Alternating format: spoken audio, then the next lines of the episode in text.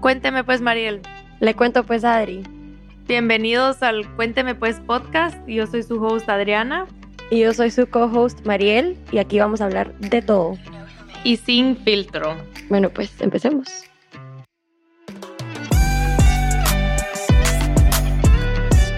Bueno, bienvenidas al Cuéntame Pues podcast. Yo soy su co-host Mariel. Y yo soy su host Adriana. Y hoy tenemos una invitada súper especial, Alex Tenenbaum. Vamos a aprender muchísimo con ella. Estamos muy emocionadas de tenerte, Alex. Muchas gracias, gracias por tenerme aquí. De verdad que, em, pues gracias por pensar en mí, invitarme. Estoy muy emocionada. Súper, va. Empezamos con quién es Alex. ¿Cómo te definís tú cuando uno te pregunta quién es Alex Tenenbaum? Em, pregunta difícil, pienso yo describir uno. Em, a ver, soy, primero yo diría que una persona muy apasionada. Me encanta meterme en un tema y como meterme un montón. Em, soy, bueno, van a ver ahorita que vamos a empezar a hablar, me meto un montón y como que me encanta lo que hago, entonces pues eso para mí que es una bendición poder siempre estar en, en mi rollo.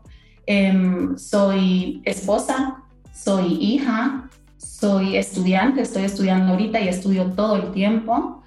Em, soy profesora también porque a mis pacientes me encanta, me encanta explicarles cómo ser, cómo ayudarlos a ellos en su proceso de salud. No solo darles, sino que explicarles cómo ellos pueden trabajar un poquito también para mejorarse a ellos mismos. Y soy doctora, así que un poquito de todo. Buenísimo, me encanta, me encanta cómo como que agarraste el doctora, pero hay tantas otras cosas que vienen con eso que la verdad es que uno nunca se pone a pensar, pero me encanta ese approach de enseñarle también a tus pacientes. Sí, ser profesora también. A ver, empecemos con un poco de lo de doctora. ¿Doctora de qué? Porque sabemos que en el área de medicina hay tantos, o sea, tantas prácticas muy diferentes, entonces cuando tú decís soy doctora, ¿sos doctora de qué exactamente? De naturopatía. Tengo un doctorado en naturopatía, que es un tipo de medicina eh, integrativa, podemos decir, o alternativa, depende cómo, cómo lo quieran llamar. Em, que se trata también buscando siempre la raíz de cualquier problema que pueda tener el paciente y tratamos siempre, idealmente, a través de suplementos, de técnicas o de sí, como de maneras naturales primero, y si eso no funciona, entonces pues ya después podemos irnos al lado químico, farmacéutico, pero tratamos de prevenir ese otro lado siempre desde un principio, porque normalmente cuando le damos al cuerpo lo que necesita, el cuerpo tiene lo que, lo que necesitamos todos para estar bien. Entonces muchas veces es que le hace falta algún nutriente o tal vez está muy estresado o cualquiera de esas cosas cuando se balancean, el cuerpo ya funciona de forma correcta, digamos, o balanceada. ¿Y cómo llegaste a esta práctica? Porque, a ver, nosotras las tres somos de Guatemala. En Guatemala, y corregime si estoy mal, pero siento que lo, lo que se estudia es más la, eh, la medicina tradicional o lo que se dice la medicina Western Medicine. Más también cuando nosotras estábamos en el, saliendo del colegio. Creo que ahorita poco a poco ya se ha escuchado un poco más de este tipo de medicina, pero eh, en ese entonces yo o sea, personalmente yo nunca había escuchado mucho y cómo llegaste a encontrar es, esta como que forma de medicina y por qué te decidiste estudiar eso. Em, sí, la verdad que yo en el colegio también para nada, o sea, soían de recetas de la abuela o que la mamá le daba se empezaba a enfermar o cositas chiquitas, pero la verdad que yo tampoco, yo siempre crecí con la medicina convencional, pero mi mamá siempre de vez en cuando, cuando nos íbamos a enfermar, nos da un testigo o no sé, habían prácticas ahí de medicina natural, pero no mucho las, las usábamos. Em, mi primera introducción tal vez a la medicina tradicional china fue cuando tenía como 12, 13 años y yo estaba afuera, estaba en los Estados Unidos, era un, un verano, y todas las noches tenía pesadillas horribles, pesadillas así, o sea, que yo iba a hacerle daño a otra persona, entonces era horrible, yo lloraba todas las noches antes de dormir. Y mi mamá me llevó con un acupunturista, un doctor acupunturista ya, y como una sesión se me fueron los, las pesadillas por completo. Y desde ahí yo dije, ¿qué es esto? Esto está interesantísimo. Y nada, quedé con como esa espinita, pero ya, ya no hice nada, seguí en el colegio. Después dije, ya en el colegio, en high school, empecé como a entrar a la idea de medicina, de querer curar a la gente, de tal vez no curar, pero balancear a la gente. Em, entonces ya en la universidad estudié pre-med, que es como la base para, para empezar antes medicina. Y cuando me gradué de la universidad tenía dos opciones, o tomaba el MCAT y me iba a medicina convencional, o me iba ya por la rama alternativa o integrativa, que fue la rama que yo escogí. Em, recién graduada encontré este programa que me encantó, que fue este, este doctorado en, en, naturopatía. Y parte de este doctorado en naturopatía, una gran sección de esto era la acupuntura y la medicina tradicional china.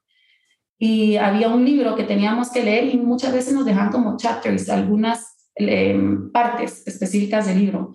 Me acuerdo que me interesó tanto que yo casi que me leí el texto completo y dije, va, o sea, Ajá, esto me está gustando mucho. Eso es para mí. exacto, exacto, porque normalmente uno está tan ocupado que no es que uno va a leer más, mentira. Pero ahí sí, me interesaba, entonces pues leí un montón y, y ya cuando me gradué de, del doctorado, entonces encontré este programa excelente en China, de una de las mejores universidades de medicina tradicional china en Shanghai. Y gracias a Dios, en ese momento estaba activo el programa de inglés entonces todos los profesores nos enseñaron en inglés y aparte había un, em, una parte de práctica en los hospitales públicos en Shanghai. Entonces no solo aprendíamos, sino que también practicábamos en los hospitales allá y podíamos aplicar de una vez lo que íbamos eh, aprendiendo de estos genios doctores eh, de medicina tradicional china. Qué buena experiencia Increíble. haberlo hecho en Shanghai, ¿sabes? Porque estoy segura que también te lo enseñan en Estados Unidos y te lo enseñan en otras partes del mundo, pero poderlo aprender de, de donde se origina toda esta, ¿verdad? Metodología y como que este tipo de medicina ha de haber sido demasiado, demasiado interesante. Increíble, de verdad, de verdad que fue el mejor tiempo para mí, para de verdad como meterme así por completo y entender todos los aspectos de la medicina. Em, y pues fue muy lindo ver cómo veíamos a los pacientes todos los días, porque allá el seguro eh, social, digamos, el, el, seguro de salud de allá cubre la acupuntura, entonces es sumamente barato.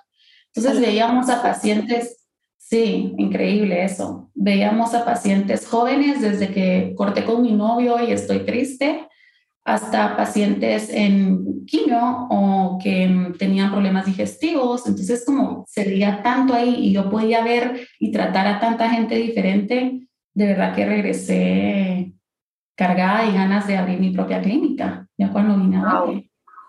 increíble. Regresemos un poco, porque a ver, yo nunca me he hecho acupuntura, nunca. Cuando yo vaya a Guates seguramente voy a organizar una cita contigo después de esto, pero eh, contanos un poco como de, de, qué se trata la acupuntura, qué hace la acupuntura, eh, para qué funciona, porque a lo mejor hay gente, si nos están escuchando, que como yo nunca, lo, nunca no, han pasado por eso.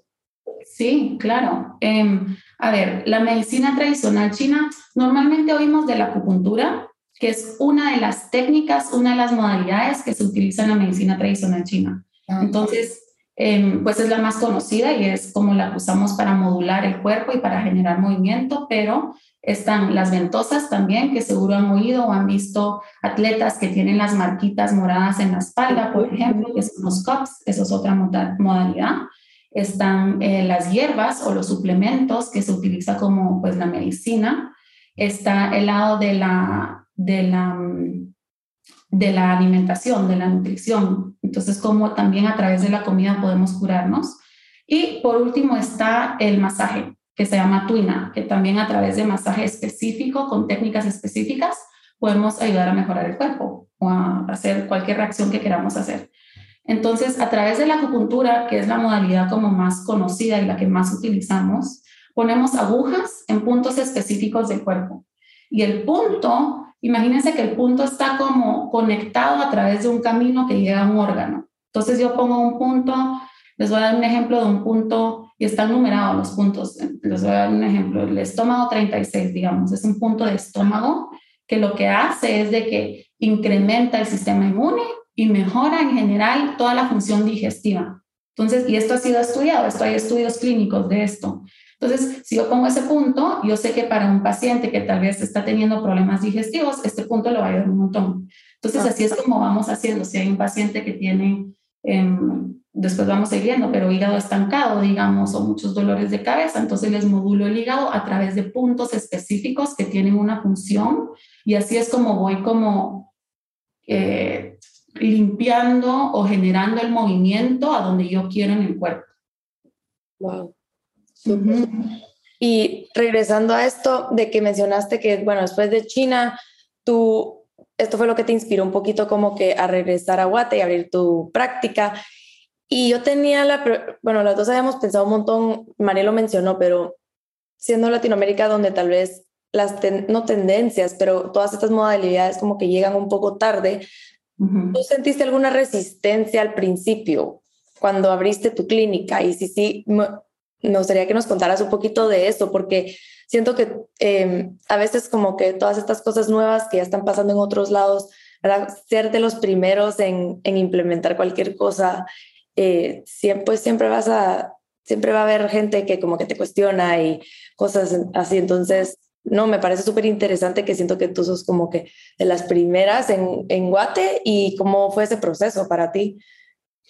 Sí, la verdad que mm, pues yo volví a Guate y yo dije, sé tanto y siento que puedo ayudar tanto que voy a probar. Entonces, abrí un huevito de clínica, de verdad era mini, tenía una oficina y un cuarto de tratamiento. Y dije, bueno, si funciona, excelente, y si no, pues me voy a otro lado, porque eso mismo pensé yo, como que en Guatemala no sé si, si van a creer que en realidad funciona. Eso, es lo primero, que en realidad es una medicina, que es una medicina milenaria, que lleva miles de años y así es como se trata, tal vez no en América, pero del otro lado del mundo así curamos. Entonces, sí, yo empecé como que, bueno, probemos. Y al principio sí había resistencia. Me acuerdo re bien que tenía pacientes que llegaban a la clínica y me decían, me mandó mi esposa. Yo no creo que yo no creo que esto me va a servir, pero bueno, usted pruebe. Ningún otro doctor pudo, así que ah, ya no Así, así. Y yo como Dios me reía y yo decía, espérese. Como que yo solo pensaba, en sí, como que espérese. Y esos pacientes era lo máximo porque después regresaban todo el tiempo y los veía por meses, los tenían la seis, siete meses porque lo amaban. Eh, y así me pasó mucho, mucho. Tuve varios pacientes de, me da miedo las agujas, un montón, así, ajá, un montón. Sí, pero no sé, yo creo que a través del tiempo y mientras fueron viendo que funcionan migrañas, ajá, ya no tengo, yo qué sé, diarrea, cosas así como chiquitas, pero que tal vez nadie más podía ayudarlos cuando veían de que sí tenían resultados de una manera simple, no química, no tóxica. Entonces le iban a decir a sus amigos o a sus familiares y ahora pues ya gracias a Dios creo que ese, ese barrier se rompió.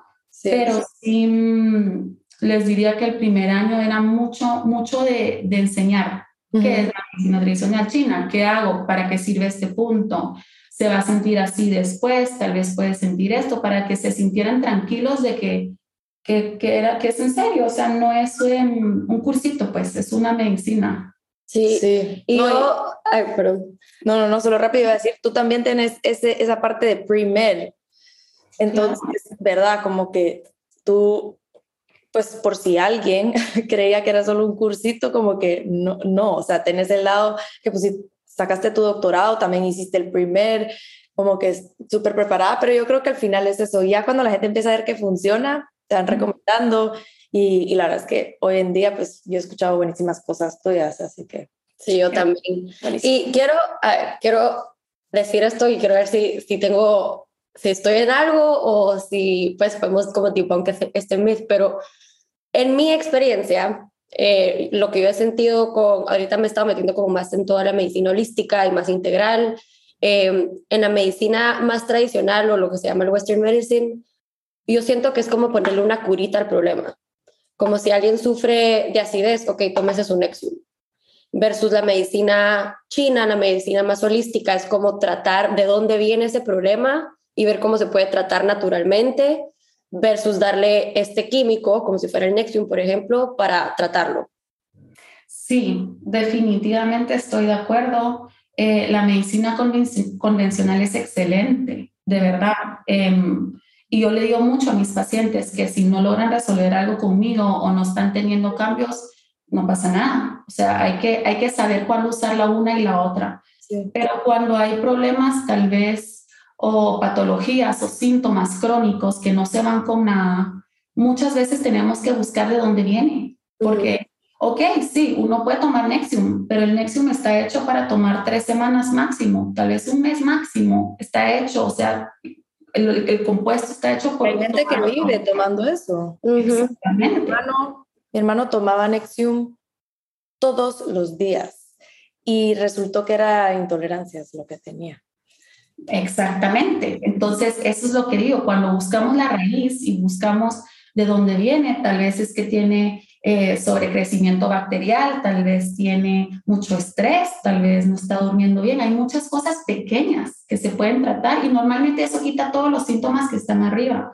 Em, siento que se ha tratado mucho la medicina convencional con como ir apagando fuegos, pero muchos de estos fuegos, em, pues vamos a ir hablando de eso, pero todos están relacionados y tienen como una raíz o dos raíces. Y si tratamos esas dos, todo lo de encima se va. Totalmente. Entonces ya la persona se siente bien y no hay necesidad de estar tomando tanto todo el tiempo que al final em, pues van afectando otros órganos, va generando más síntomas que toca tratar otra vez. Entonces yo sí soy mucho en la clínica y en mi práctica y también pues ahorita estoy estudiando medicina funcional y nutrición y cómo a través de la comida y todo eso podemos tratar eh, síntomas pequeños. Hay veces que ni dejo suplementos. Les digo, incrementen su consumo de lo que sea, yo que sé, té verde, algo chiquito, y les hace toda la diferencia. Entonces, es, es eso, es parte de la educación que es tan, tan, digo yo, como metido en mí, como que soy yo, yo les quiero enseñar a todos a cómo estar bien. A mí me encanta esa tu perspectiva porque es muy fácil darles un prescription, ¿verdad? A, a tus clientes y decirles, bueno, vayas a su casa y haga esto, pero también el entender por qué es lo que te cambia como paciente también y, y el entender por qué, el, el por qué de atrás, o, ¿verdad? Eh, también te hace querer como que seguir todos esos pasos y cosas que tú como doctora puedes como que darle a tus pacientes, o sea que eso me encanta. Y también uno, no hay nada como como que alguien te diga qué está pasando con tu cuerpo, o sea, es que es una satisfacción cuando uno no se siente bien y que en vez que te den solo una medicina que te expliquen, como que mira lo que te está pasando, o sea, esto es lo que está pasando dentro de ti, es como, no sé, te das un montón de paz, ajá. Y eso cabal nos lleva un poco como que al próximo tema que queríamos hablar de, digamos, nosotras porque estamos metidas un poco en este mundo y nos encanta escuchar, pues no somos doctoras ni nada, pero pasamos escuchando como que de medicina funcional y cosas así. Entonces, que hemos aprendido un montón que las emociones, ¿verdad?, causan muchas otras cosas y, y se, se manifiestan en otros síntomas, por ejemplo. Eso es algo que, por ejemplo, en mi experiencia, una medicina tradicional tal vez no vas a lograr, si, es, si algo te está, te está siendo causado por emociones, o sea, por más medicina que tú le des, eso va a seguir saliendo, ¿verdad? Y nunca vas a llegar al root cause, por así decir. Entonces, específicamente nosotras, ¿verdad? Queríamos hablar un poquito del gut porque tenemos demasiado, nosotros tenemos un montón de problemas del gut y como que, pues la verdad es que hemos, no sé, siempre andamos hablando de eso, de que qué le funcionó, qué no, qué sí, y, y las dos, o sea, creemos que esto también tiene mucho que ver emocionalmente. Entonces, queríamos hablar un poco de esa relación, la relación entre el gut, las emociones. Eh, y sí, no sé si podemos hablar un poquito de eso. Claro, claro, definitivamente. Em, pues parte de la medicina tradicional china se estudian mucho las emociones, que eso me encanta, también creo que eso fue parte de lo que me, me jaló a esta medicina, que ya miles de años, ellos ya lo tienen así súper claro desde hace mucho tiempo cada órgano en la medicina tradicional china está relacionado a una emoción. Entonces, cuando hay desbalance en un órgano, normalmente tenemos esa emoción como más marcada en nuestras vidas o estamos teniendo algo relacionado con eso. les doy un ejemplo. Las personas que están muy enojadas, que tienen mecha corta, que viven con mucha ansiedad o con mucho estrés, normalmente tienen algo de síntomas de hígado, de estancamiento de hígado. Y no sé si han visto que las personas, o, hay un dicho como común que dicen que no te enojes tanto que se te va a explotar el hígado. ¿Cómo es eso? Eso viene de la medicina tradicional china. Ahí está la emoción relacionada con el órgano. O sea, es literal. Era literal. Literal, literalmente. Entonces, por ejemplo, cuando hay pacientes que son muy enojados, tengo muchos pacientes de mecha corta muy enojados, les libera un poquito el hígado, le digo al hígado, tranquilícese, todo está bien. Y entonces va bajando ese nivel como de, de agresión. Entonces, eso es una emoción con, con un órgano. Después, por ejemplo, el pulmón en la medicina tradicional china tiene mucho que ver con la tristeza. Y cuando las pacientes, digamos, eh, cortan con el novio o están pasando a través de un divorcio, normalmente tienen una tos así débil o tienen presión de pecho o les cuesta respirar y eso es que sus pulmones están cargados. Entonces, lo podemos ver a través de la emoción o lo podemos ver a través también de los, de los síntomas que está expresando la persona en ese momento. Entonces, eso es a través de la medicina tradicional china, que tienen cada órgano súper marcado con cada emoción. El miedo con los riñones, entonces normalmente las personas con mucho miedo les duele la espalda baja o el área de los riñones. Em, y así cada órgano va con su... Con su Yo ya diagnosticando a todo el mundo en mi casa. no, no, no, por favor. estoy dando como un poquito. Sí, no, no. Y por ejemplo, si lo vemos más del lado de la medicina convencional, ya hay muchos estudios. Em, ahorita, hace poco, estaba leyendo un estudio de, de, una molécula proinflamatoria, digamos, es una proteína que se llama interleucina 6 o IL6 que genera inflamación en el cuerpo. Entonces, las personas que están em, deprimidas tienen más de esta molécula proinflamatoria. Entonces ya sabemos que la depresión puede ir relacionado con procesos proinflamatorios en el cuerpo. Entonces también ya está viendo la conexión eh, fisiológica de cómo nuestras emociones se pueden expresar en nuestro cuerpo generando diferentes acciones. Wow. sí, sí, y hablando del cortisol, por ejemplo, que es la hormona eh, del estrés, no sé si han oído del cortisol. Sí. Sí, va. Entonces, el cortisol cuando estamos estresados em, es, es, normal, se produce cortisol, ¿verdad? Tenemos un momento de estrés, el cuerpo necesita tener esta hormona que se, se creó para generar esta reacción de fight or flight, de que me está persiguiendo un león y toque salir corriendo, ¿verdad? Entonces, ¿qué pasa cuando se produce esta hormona, el cortisol? Toda nuestra sangre del cuerpo se va a las extremidades, manos y pies para poder salir corriendo. Y nuestra digestión queda como a un lado. Entonces, ¿por qué cuando estamos más estresados nos cuesta más digerir o tenemos más dolores de estómago o así? Por el estrés, por el cortisol. Entonces ahí también hay otra, otra relación eh, de una emoción con algo que puede pasar en el cuerpo físicamente, fisiológicamente. Así que sí, hay, hay, hay mucho ahí y es interesantísimo ese, ese tema, me encanta a mí. Y digamos, yo tengo full problemas de digestión. Yo he hecho todo así como que de cambiar mi comida, no sé qué. Entonces yo estoy convencida que es, es emocional. Cuando tratas un problema como, como este, como que cuáles son algunos de los métodos en la medicina china que como que usarías para tratar específicamente, digamos, problemas digestivos de, por emociones, causados por emociones como que cuál fue tu proceso con un paciente, es mi pregunta, porque no, como que cómo llegas a concluir, ok, esto puede ser algo causado por tal emoción.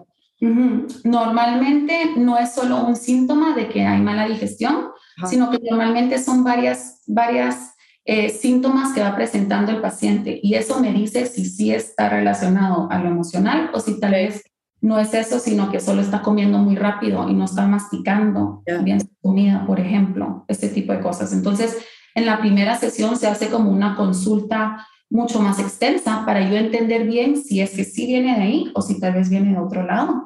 Entonces, no es así solo como que este síntoma significa esto, por eso mismo, porque no queremos curitas, sino que queremos ver de verdad de dónde viene. Entonces, normalmente, si sí es emocional, van a haber muchos otros eh, otras señales, digamos, que me dicen a mí si viene de esta emoción. Yeah. doy un ejemplo em, con el enojo, por ejemplo, que muchas personas enojadas o frustradas o de mecha corta tienen problemas de digestión, que ahí está el hígado, de lo que les hablaba. El hígado en la medicina tradicional china trabaja en su pico de 1 a 3 de la mañana, o sea, tiene como su máxima expresión. Entonces, cuando las personas normalmente les cuesta dormir y se están despertando siempre de 1 a 3 de la mañana, eso es una señal para mí, mmm, el hígado, ok, entonces tal vez el enojo sí les está afectando mucho, ya es ya no solo la digestión, entonces ya es la dormida también. Entonces, son como muchas cosas que ver, que me van diciendo a mí, voy como uniendo diferentes cositas para ver hacia dónde va, cuál es la raíz, no es, no es em, solo una cosa, porque fuera fácil, digamos, yo pudiera decirle, ah, tome enzimas, tome cualquier probiótico, ah, pero no los ayuda, no los ayuda, vuelven igual. Entonces, sí se trata de buscar todos los síntomas, de dónde vienen, cómo se relacionan. Entonces, sí es, es, em, es lo máximo. No, qué Impresionante. Hablemos un poco más, de, porque creo que hemos como que mencionado mucho el GOT, pero a lo mejor hay gente que no, no está tan enterado de este tema como nosotros, que a Ladrigo nos encanta hablar del GOT y God Health, etc. Entonces, lo que se escucha o lo que hemos leído y aprendido nosotras es que el GOT funciona como nuestro segundo cerebro y que es súper importante mantener un healthy gut. Así es. Entonces, hablemos un poco de eso, como cuál es la importancia de tener un healthy gut, si uno no tiene un healthy gut, o cómo sabe uno que no tiene un healthy gut y qué, cómo impacta el resto de nuestro cuerpo. Uh -huh. um, wow, esta pregunta de verdad es así como entonces, oh. Loaded question. Ajá. Um, a ver. Para un podcast solo de eso. Para un solo de eso. Hay muchísima información, pero les voy a tratar de dar como que algunas eh, ideas Exacto. Exacto. Um, a ver, primero, exactamente, hay este dicho y se ha estado empezando a oír de que el DOT es el segundo cerebro. ¿Y por qué es eso? Porque nuestro sistema inmune, parte de eso, no, no, es, un, no es la única razón, pero parte de eso es porque nuestro sistema inmune, depende del estudio clínico que uno lea, pero desde el 60 hasta el 85% está en nuestros intestinos, en nuestro, en nuestro sistema digestivo.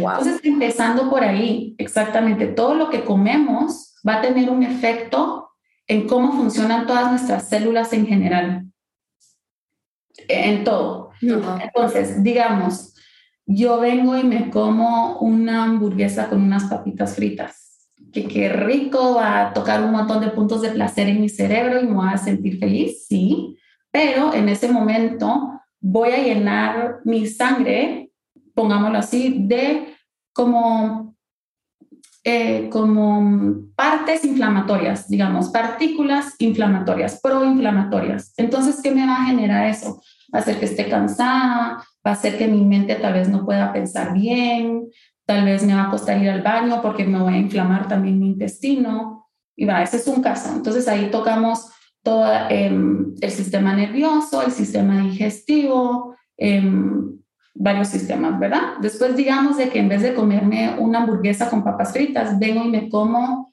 un salmón que tiene omegas 3, que es eh, antiinflamatorio, me como en unos brócolis cocidos, digamos, por la fibra y los polifenoles que tiene y me como, yo que sé, unas lentejas que tienen un montón de prebióticos buenos para la bacteria del intestino.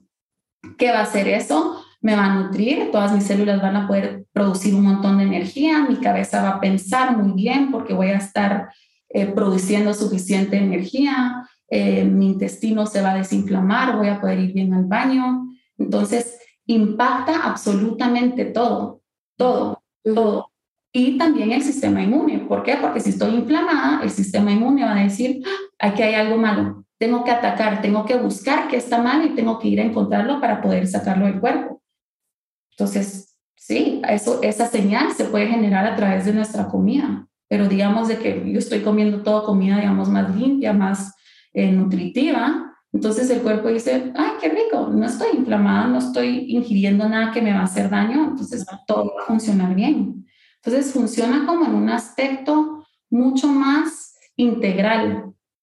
Todo, nuestras hormonas se desbalancean cuando comemos mal, nuestro patrón de dormida eh, se va a afectar si comemos mal, em, y todo eso va directamente relacionado al sistema digestivo. ¿Por qué? Porque ahí se absorben todos los nutrientes. Es como la gasolina del cuerpo. Si tenemos un carro que es eh, súper y le echamos diésel, no va a funcionar bien. Necesita súper para funcionar bien. Me gusta esa analogía. Ajá, a mí también. A ver, y obviamente las comidas procesadas va a ser lo que más, pues, o causa mucha inflamación, pero ¿qué otro tipo de comidas también causan inflamación en el gut? que es mejor evadir o si uno lo va a consumir, consumirlo de vez en cuando? Em, yo nunca soy de la idea de eliminar comidas por completo de la dieta sin saber si sí nos causan daño o no, o si sí hay una intolerancia o si sí hay una alergia. Entonces, Em, pues hacia esa pregunta tenemos que saber primero cada persona es diferente, entonces buscar si esa persona sí tiene tal vez alguna intolerancia o algún problema con esa comida y entonces ahí sí se, se elimina de la dieta.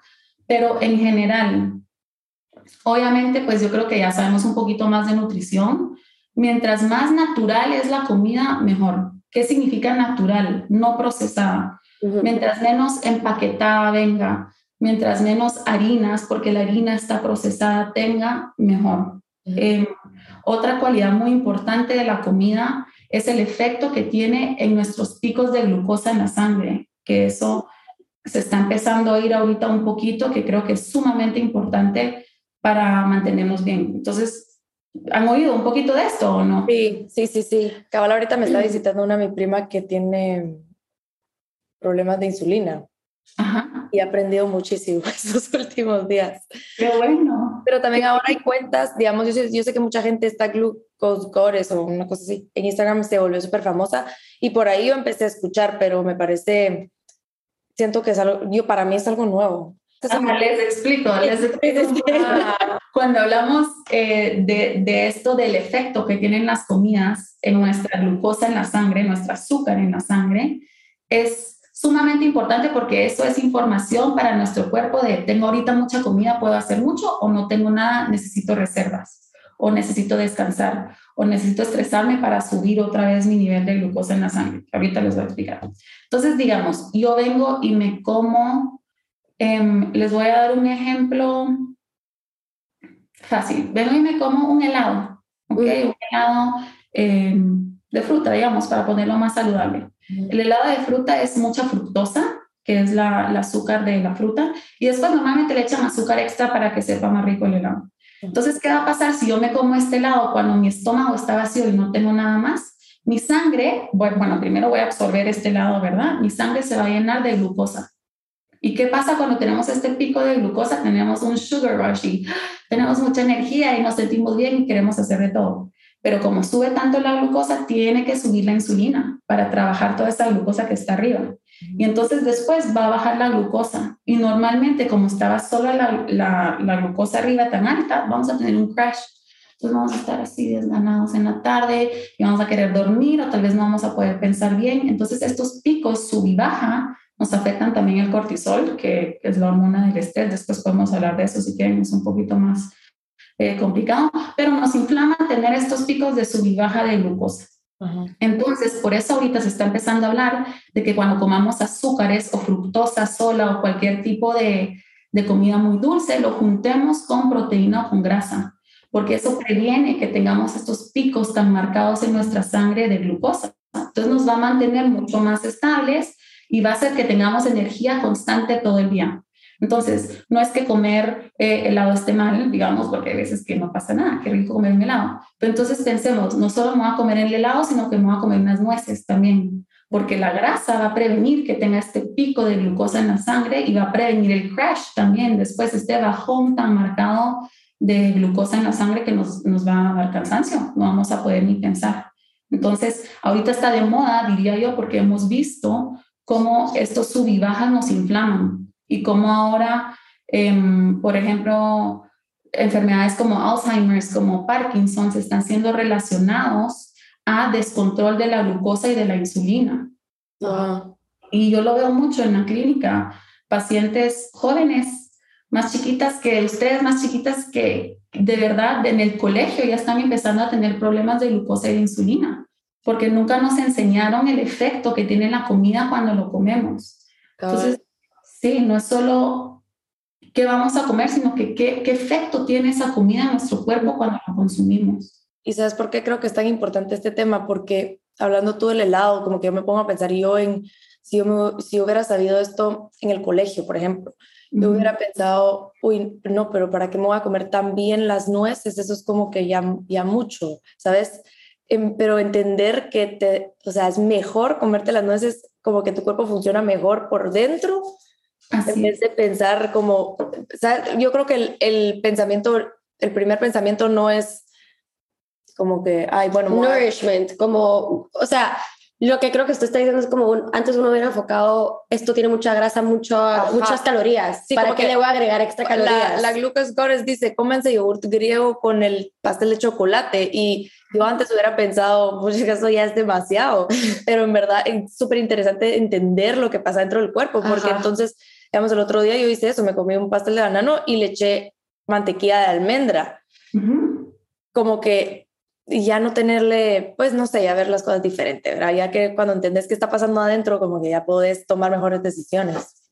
Sí, definitivamente. Y creo que antes todas las dietas eran como que las grasas son malas y grasa. Y no voy a comer, voy a comer un mini pedacito de aguacate tal vez, o no puedo comer ni aguacate ni aceite de oliva. Y ahora conforme, ¿verdad? Ahora conforme hemos ido aprendiendo más y sabemos más del efecto que tiene la comida en el cuerpo, es impresionante. Ahí estaba, estaba viendo hace poco que para las personas que tienen dolor de cabeza, en vez de tomarse un Advil o un ibuprofeno, lo que quieran tomarse, que se tomen una cucharada de aceite de oliva porque es muy antiinflamatorio. Oh, wow.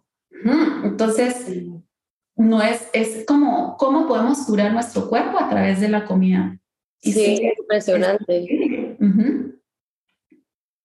No, y también, digamos, ahorita acabas mencionando tú la comida y lo, la importancia de las grasas buenas, y yo he escuchado últimamente la importancia de eso también a la hora de querer tener hijos y, ¿verdad? Como la fertilidad, que nos lleva un poco como que a el próximo tema que también queríamos hablar, que tú nos dijiste que te, también has tratado a gente, ¿verdad? Con temas de la fertilidad, con PCOS, PCOS, Sí, o, varios poliquísticos. Em, y ese es un tema que nosotras, no sé, tal vez mucha gente alrededor nuestra ahorita pues está empezando a tener hijos o así. Entonces, era un tema que nos da un montón de curiosidad de cómo, cómo se tratan estos temas a, través de la medicina china, porque pues creo que sabemos mucho de la medicina tradicional, eh, pero no sé si es porque ya estamos a esa edad que empezamos a escuchar cada vez más como problemas de quedar embarazadas o si siempre fue así, pero igual, de igual manera como que sí hemos escuchado que como que cada vez como que cuesta un poco más y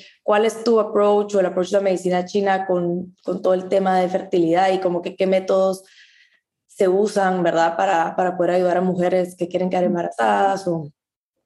Sí, sí, requete. Eh, sí, lastimosamente se está escuchando cada vez más de personas que les cuesta quedar embarazadas. eh, no les sabía decir si es que antes no era así. Yo creería que no había tantos casos, em, pero ahora tal vez, tal es un tema ya no tan tabú, entonces también se habla más y sabemos de muchos más casos de mujeres que les está costando quedar embarazadas. Em, en la clínica yo junto mucho la medicina tradicional china con la naturopatía y la medicina funcional para traer todas las herramientas que necesite la paciente en ese momento. Perdón, te puedo interrumpir rapidito porque creo que eso es importante. ¿Cuál es, rapidito, la diferencia entre la medicina china funcional y neuropatía, dijiste? Naturopatía. Naturopatía, solo como para que la gente escuchando pueda saber identificar cuáles son. Sí, sí. Eh, la medicina tradicional china lleva mucho más años que estas otras dos, otros dos tipos de medicina y se utiliza, se trabaja a través de la acupuntura, de lo que les expliqué al principio. Es una forma mucho más milenaria, más... Em, usamos el cuerpo para que nos dé señales de qué está pasando en, en la persona. Okay. Después, la medicina funcional y la medicina, la naturopatía, se parecen mucho. Lo mismo, tratamos de buscar la raíz y lo trabajamos a través de primero suplementos o fitofármacos y después, si es necesario, se trata del lado em, convencional, digamos.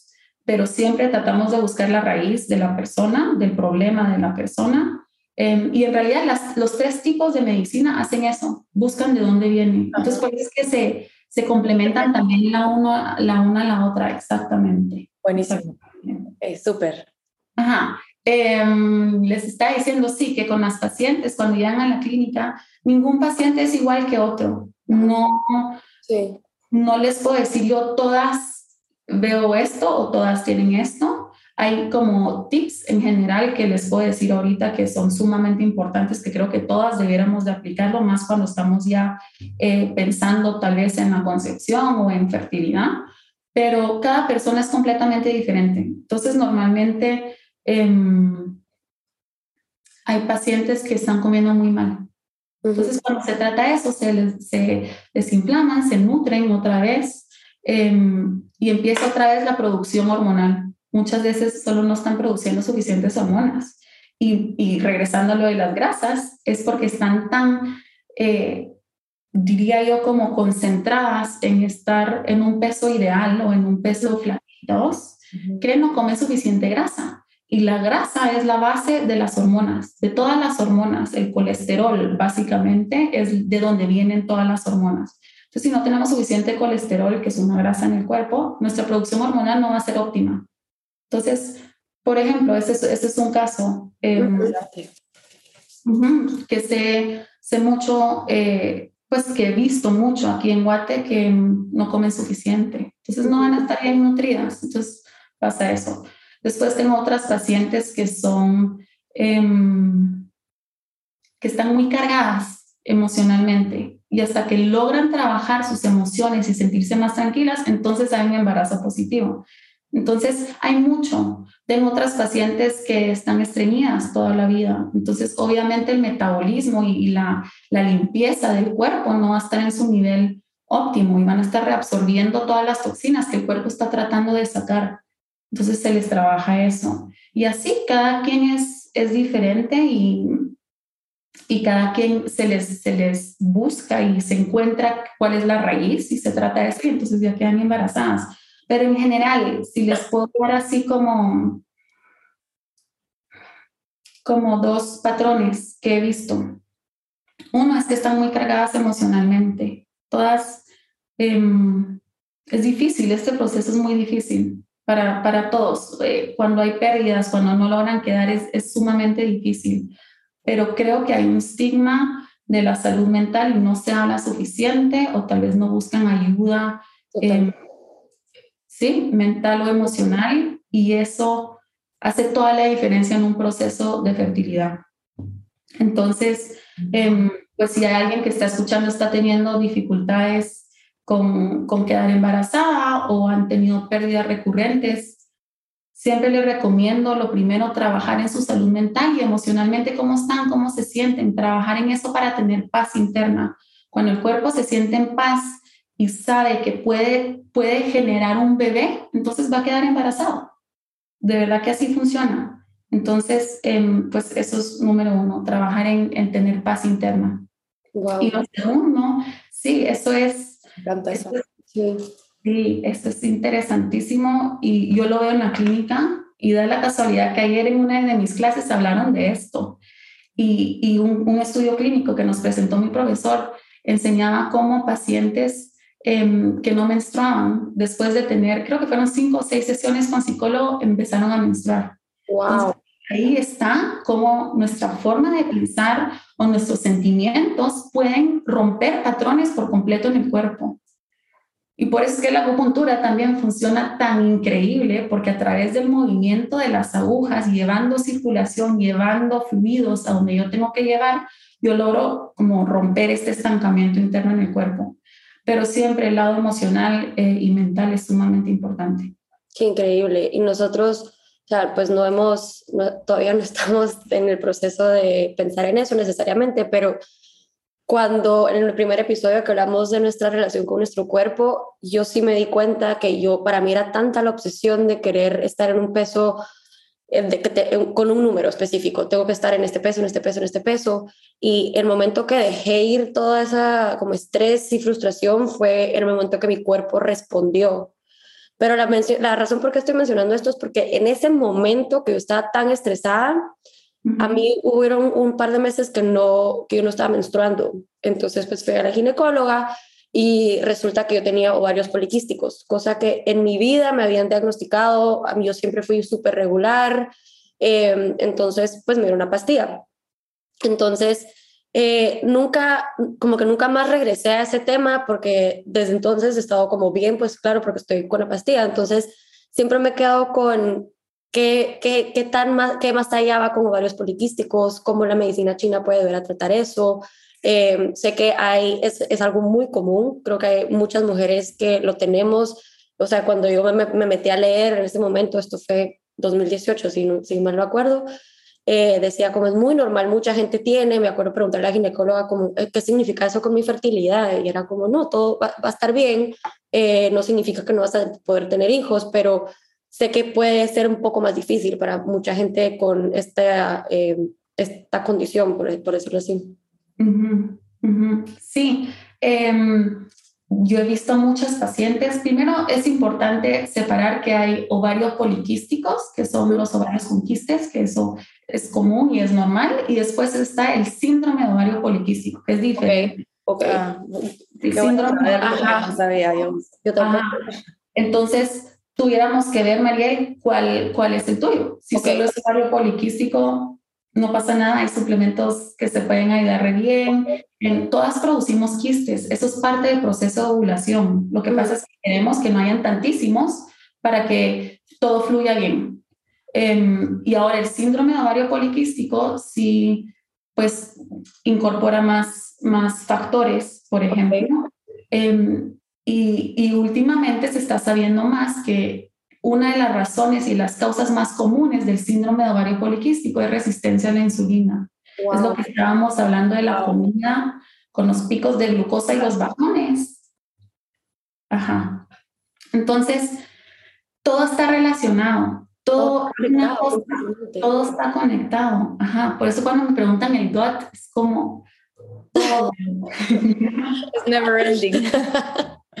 todo, así es, así es. Entonces, em, a ver, em, ¿qué más me preguntaste? Las pastillas, ¿no? ¿Me dijiste de qué? O sea, por, por, ejemplo, por ahorita el momento estoy en pastillas, yo sí quisiera quitármelas porque también he escuchado mucho acerca de cómo eso afecta al GOT, regresando al tema del GOT. Em, y también estaba escuchando un podcast esta semana acerca de eso, o sea, al final nosotros lo que, lo que me estoy dando a mi cuerpo todos los días es algo químico, ¿verdad? Es algo que me controla las hormonas para yo no poder, poder tener hijos.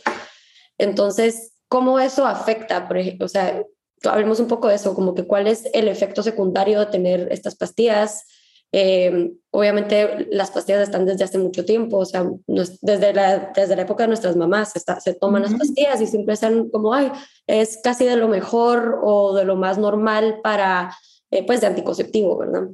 Así es.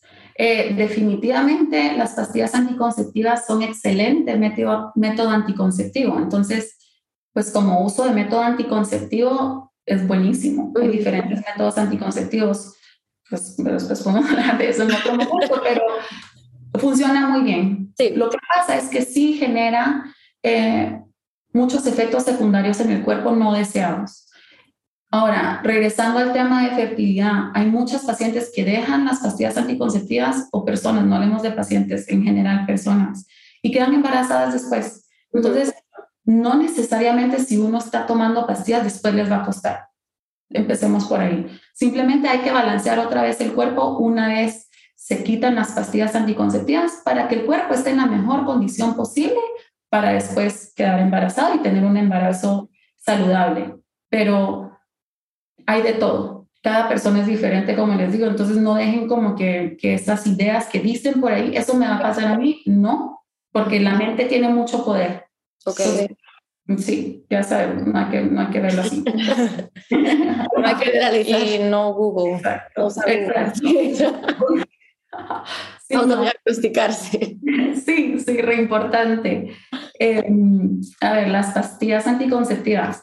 Básicamente, la pastilla anticonceptiva uno está ingiriendo todo el tiempo hormonas. Hay unas que tienen más estrógeno, otras progesterona, diferentes tipos. Em, pero lo que hace eso es de que como el cuerpo está ingiriendo todo todos los días hormonas, nuestra producción interna baja. Entonces, la conexión del cerebro con, con el sistema reproductivo básicamente baja.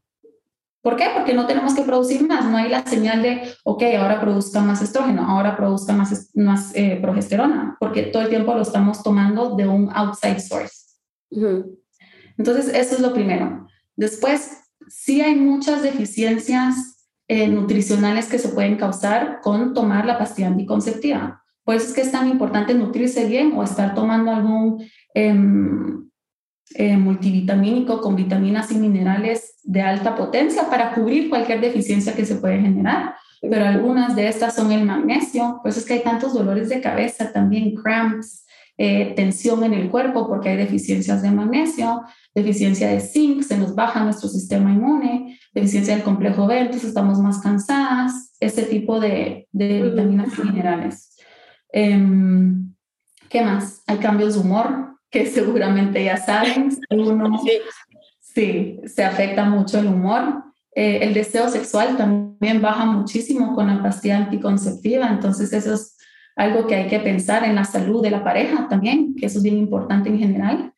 Interesante porque al final, em, ay, no sé, uno confía con los ojos cerrados en esa pastilla, pues, pero aunque sea si te la vas a tomar, que está bien, pues como tú decís, es súper buen método anticonceptivo, solo entender también, ok, como que esto, si te pasan estas cosas en el cuerpo, también es, puede ser por esto. Y también saber como a qué, exactamente qué te estás metiendo en el cuerpo, ¿verdad? Es como lo mismo con la comida y lo mismo con también las vitaminas, que yo sé que tú hablaste que es uno de los métodos que ayudas a tus pacientes, ¿verdad? La acupuntura, vitaminas y entre, entre otras cosas.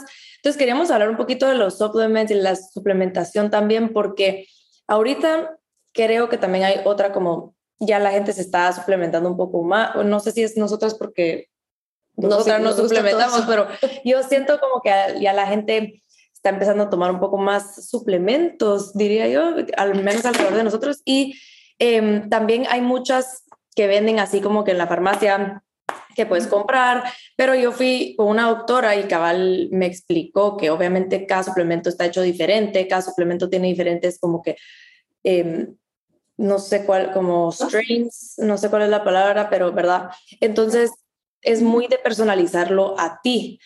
Em, entonces, cabal, queríamos hablar un poquito de los suplementos, ¿verdad? Como que cuáles sí también are worth a hype y cuáles tal vez han sido como mercadeado un poco de más.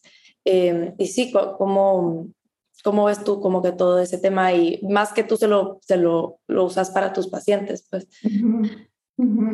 Em, sí, los suplementos para mí em, pues son mi medicina. Así es como yo, yo trato a todos. Uso hierbas, uso vitaminas, uso minerales, uso eh, suplementos específicos. Entonces, sí tienen una gran potencia. Lo que pasa es que leemos algo o vemos algo y vamos y tomamos cualquier cosa y no sentimos el efecto, tal vez porque la dosis estaba muy baja o la calidad del suplemento estaba malo. Entonces, definitivamente la calidad de lo que tomamos es sumamente importante. Más también porque en todo esto, todos estos compuestos em, o extractos, digamos, concentrados, pueden ir muchos muchos metales pesados, muchos pesticidas, muchas azúcares escondidas, todo lo que tal vez estamos tratando de, de, alejarnos de o de quitar de nuestra dieta, lo podemos estar ingiriendo a través del suplemento que creemos que es bueno para nosotros y tal vez en realidad no.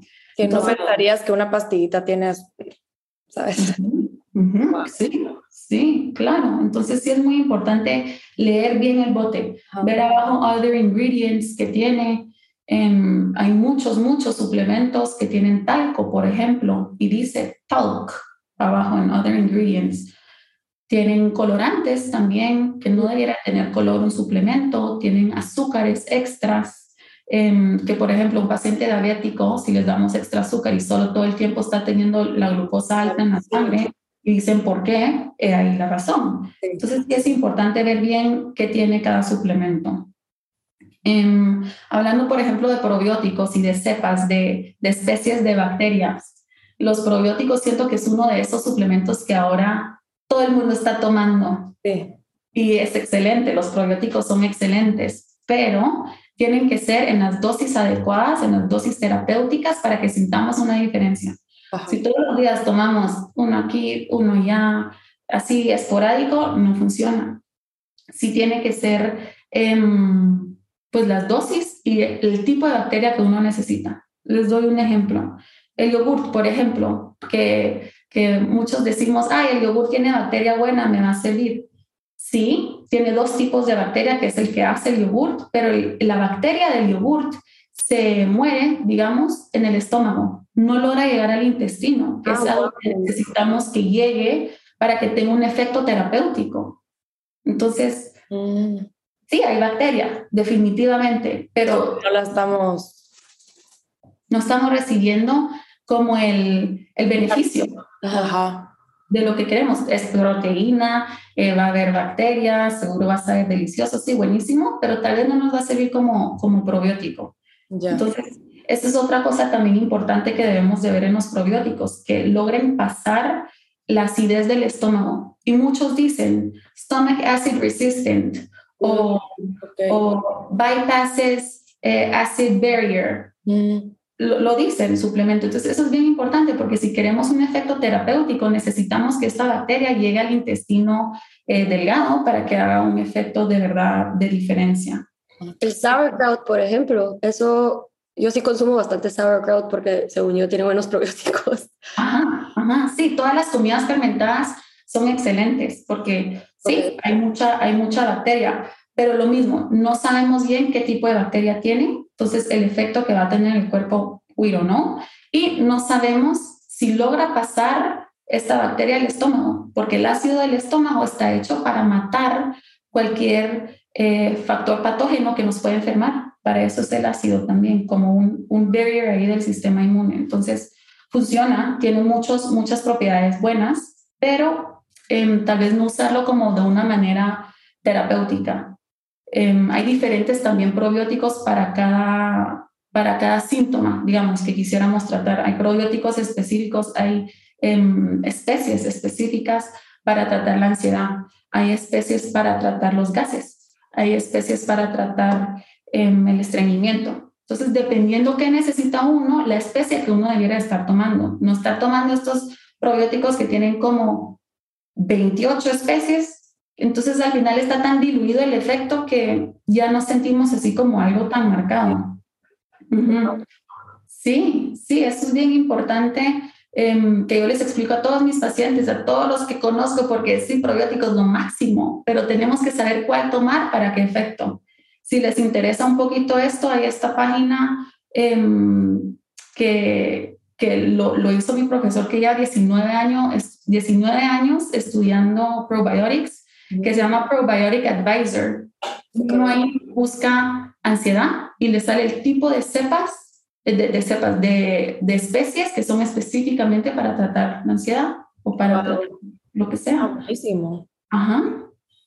¿Tú crees que hay tal cosa como, como, o sea, que hay una consecuencia negativa de autosuplementarse, porque alguna gente tal vez cree que como son suplementos que no me puede pasar nada, ¿verdad? Como que entonces me voy a tomar magnesio porque vi que el magnesio es bueno para esto, me voy a tomar probióticos porque vi que es bueno para esto, me voy a tomar zinc porque yo creo que me hace falta hierro, ¿verdad? Como que uno se empieza a automedicar de suplementos. Em, ¿Hay alguna como que consecuencia negativa de hacer eso o por ser suplementos más naturales? Como que está bien, pero igual recomendás que uno como, que busque lo que es necesario para uno.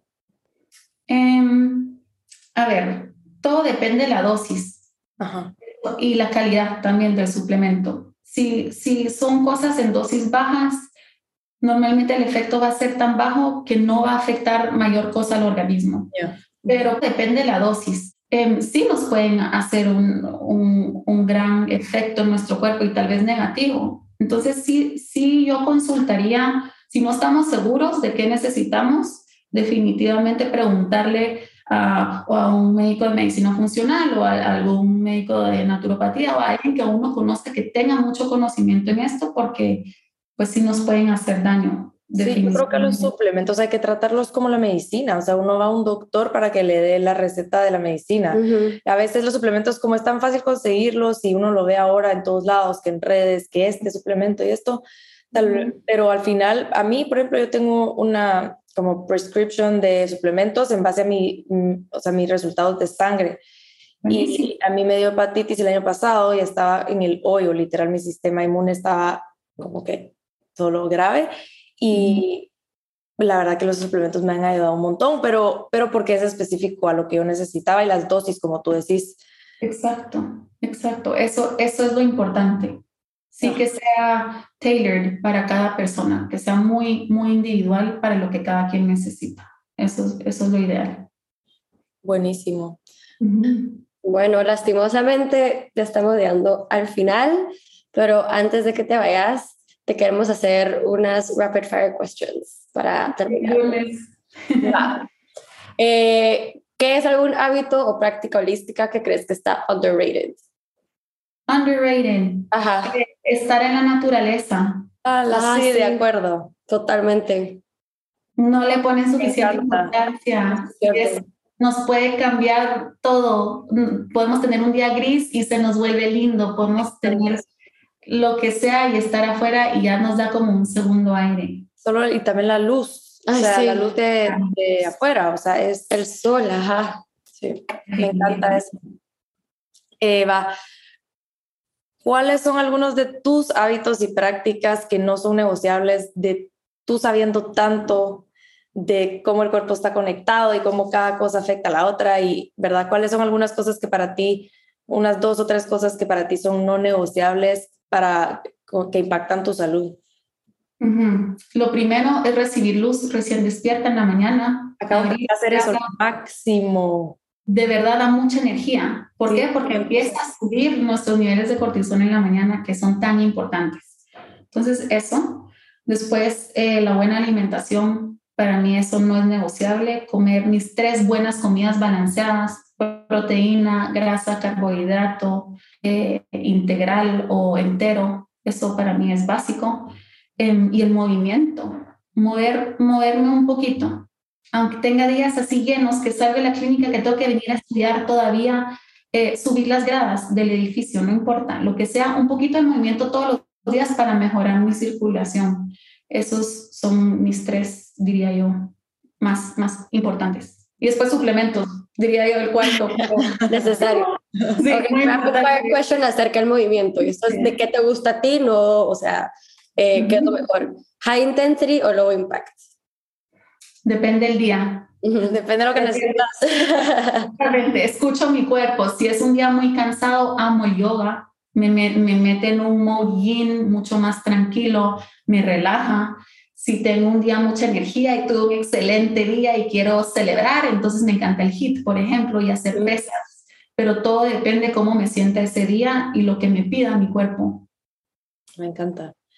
Em, bueno, ¿café o té? Los dos.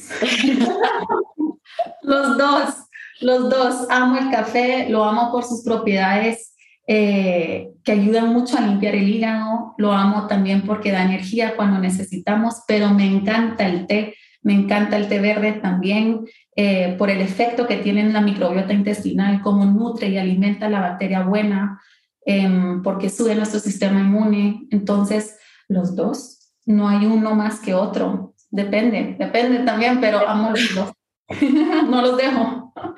Yo también, yo soy. Yo también. Dos. Café en la mañana y té en la noche. Té en la tarde, desde después del almuerzo, me encanta. Eh, ¿Comida favorita? Ay, chocolate oscuro. Ay, yo también. Aquí estamos en la misma sintonía, hablando de tema.